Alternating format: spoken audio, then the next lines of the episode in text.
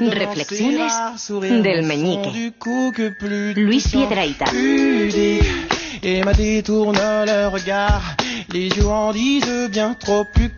Luis Pedreita, que ha venido cargado de artilugios esta tarde. Luis, Sí, hola, porque hay que dejar muy claro lo que queremos Pero explicar los ha apartado por un instante mientras anotaba los detalles de la receta. Luis, que hoy está aquí, pero mañana no estará. Hoy me veis, pero mañana no veréis. El Pero- día 4 de noviembre en Pamplona, en el Teatro Gallarre, y el día 9 de noviembre en Murcia, en el Teatro Romea.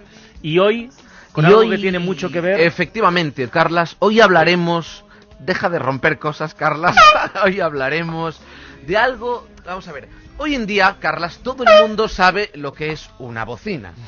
Incluso hay gente muy lista que sabe lo que son dos bocinas o gente que llega hasta saber incluso lo que es un bocinazo. Sin embargo, desde sus orígenes, las bocinas han sido seres desdeñables y desdeñados ¿Y eso? pobres bocinas.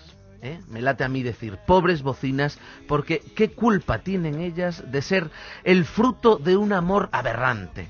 ¿eh? Hijas de una relación clandestina, carnal y trasera entre una lavativa y una trompeta. Hostia, nunca la había, De ahí sale la había, nunca la había mirado ¿eh? así. De ahí sale la bocina, de cómo un, una lavativa por detrás a una corneta. De ahí, de ahí, por eso siempre han sido mal queridas. Desde aquel entonces, todo aquello que pueda tener un motivo para avisar o para quejarse lleva una bocina. Desde los camiones hasta los ultrasur. Todo el mundo, todo aquello que tenga ¿De qué se quejan los Ultrasur? Pues de lo que quieran, ellos tienen vida, sus motivos, mundo, sus sí. cosas, a lo mejor van para avisar, no van para quejarse. claro. verdad. Pueden tener la bocina, para- pero sí que es cierto que los Ultrasur usan esa especie de desodorantes que en lugar de perfume, esto de Eso, aquí, eso. echan eh, ruido.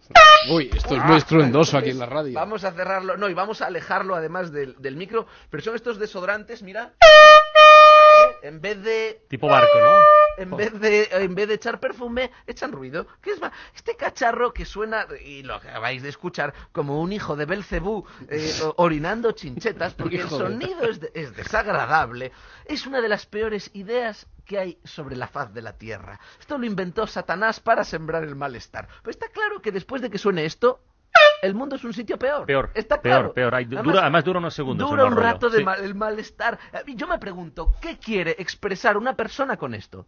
Porque uno dice, y dice el otro, ¿de qué? Ah, O sea, no se acaba de entender que es esto, complétamelo, dime algo más. Y, y- y- entonces, las bicicletas también tienen Pero es bocina. distinto. Es distinto. Las bicicletas tienen esta especie de timbrecillo, ¿eh? que es como una flor de pitiminí.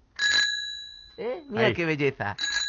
¿Eh? Que cuando no está estropeado, porque el 70% Sí, hace rock, de los... rock. El 70 Sí, sí, sí, sí. rasca, raca, raca, hace sonido chicharril y no es, no es lo mismo. No sé qué pasa, Carlas. Tú tienes, tú tienes, tú tienes moto, ¿verdad, Carlas? Yo tengo moto, sí. Bien, ¿y qué pasa con los vehículos de dos ruedas que jamás tienen un claxon digno?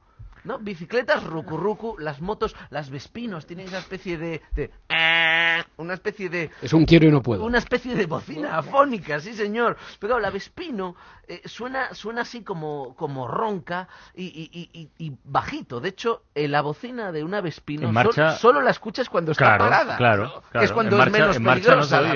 la- ¿Sabes por qué sucede esto? Porque el motor hace tanto ruido que la, la, la bocina, la bocinilla, ha de luchar contra el ruido del motor y por eso se queda ronca. Los primeros días que tienes moto suena bien, pero luego hace...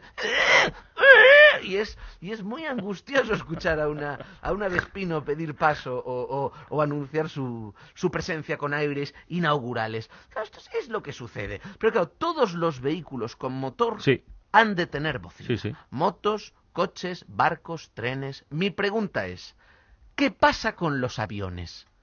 ¿Tienen bocina los aviones?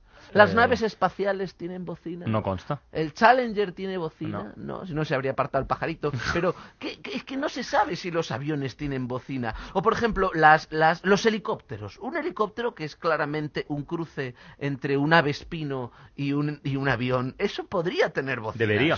Sonaría... Pero bueno, podría tener bocina el, el helicóptero. O los, o los peatones. Los peatones deberíamos tener derecho a bocina. No solo Harpo Marx. Todos los demás con una bocina Pero no, te voy a decir por qué. Porque tú vas caminando por la acera Sí. y de repente llegas, se estrecha la acera y te encuentras ahí a esas dos ancianitas caminando en paralelo a su ritmo y como no tengas una pértiga no las puedes adelantar. No, pues ahí vendría muy bien esto. Pero las ya- asustas, pobre. O las matas. Y después pasar directamente. Ahí de esas dos. Si las quieres asustar, tienes esto. Si las quieres. Esto es que corres el riesgo de que esto no lo oigan. Esto es lo mejor. Esto sería fantástico y ya pasas directamente.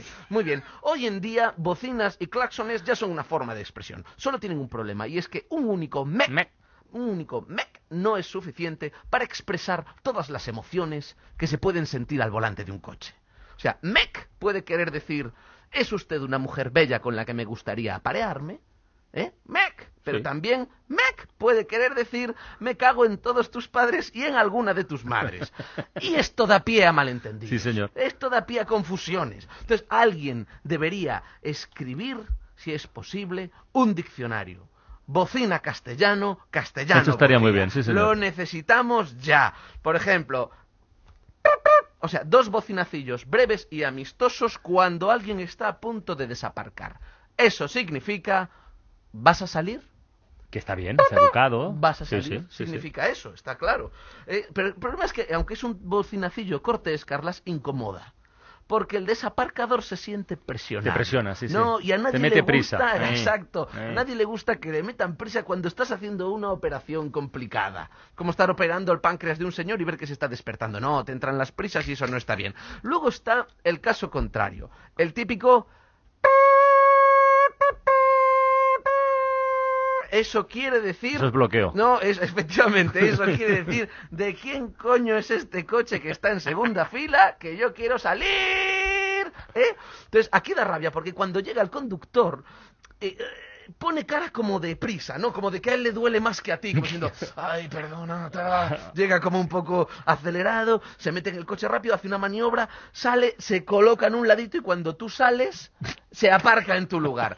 Dan unas ganas de dar la vuelta a la manzana y apagar, aparcarle Sí, en segunda fila Sí, para que sepa lo que es eso. Otro bocinacillo característico es un solo pitido muy largo y sostenido hasta el infinito. Esto significa, soy testigo clave en el caso que investiga la protagonista de la película, me han saboteado los frenos, he chocado, estoy muerto y tengo la cabeza apoyada en la bocina. Y todos estos son los males que han traído las bocinas. ¿Qué culpa tienen ellas si son el fruto de un amor que ofende a Dios? Es por eso que cerca de los conventos y de los hospitales vemos esa señal que tiene una bocina tachada como si fuera el anticristo. Nunca sabremos lo que significa esa señal. Puede significar que está prohibido tocar bocinas del siglo XIX o puede significar que está prohibido que una lavativa sodomice a un cornetín.